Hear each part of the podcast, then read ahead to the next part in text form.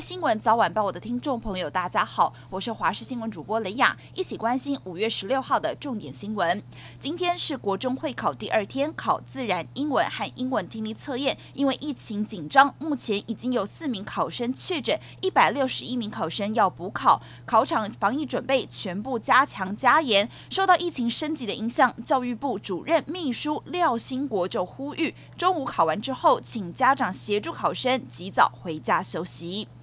本土疫情风暴持续扩大，双北宣布进入第三级防疫警戒。消息一出，有民众决定取消到外县市的行程，避开染疫的风险。而高铁从即日起开始，车站内的付费候车区全面禁止饮食，车站清洁消毒的频率也会提升到每个小时一次。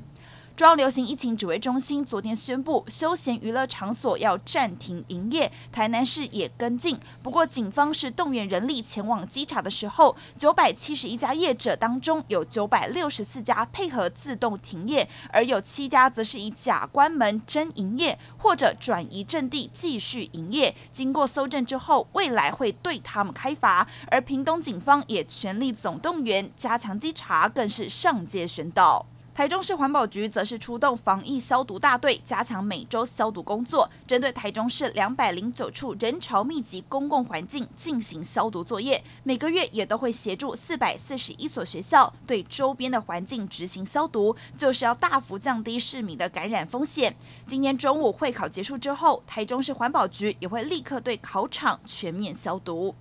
天气方面，今天各地都是高温炎热的天气形态，高温都能够来到三十一度以上。西半部普遍可以来到三十五度，尤其南部高温的范围较广，高频以及南投仍有三十八度以上高温发生的几率。山区午后有局部短暂雷阵雨，要特别的留意。台湾本土疫情升温，新加坡将加强相关的边境管制措施，要求台湾入境的新加坡公民、永久居民、长期准证持有者要隔离二十一天。除了抵达国境时需要接受病毒检测之外，隔离期间还要另外采检两次。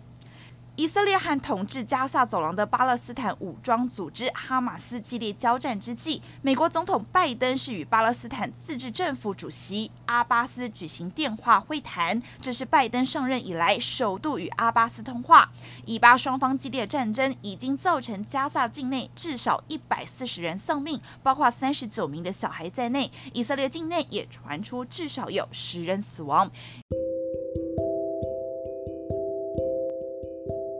以上就是这一节新闻内容，感谢您的收听，我们再会。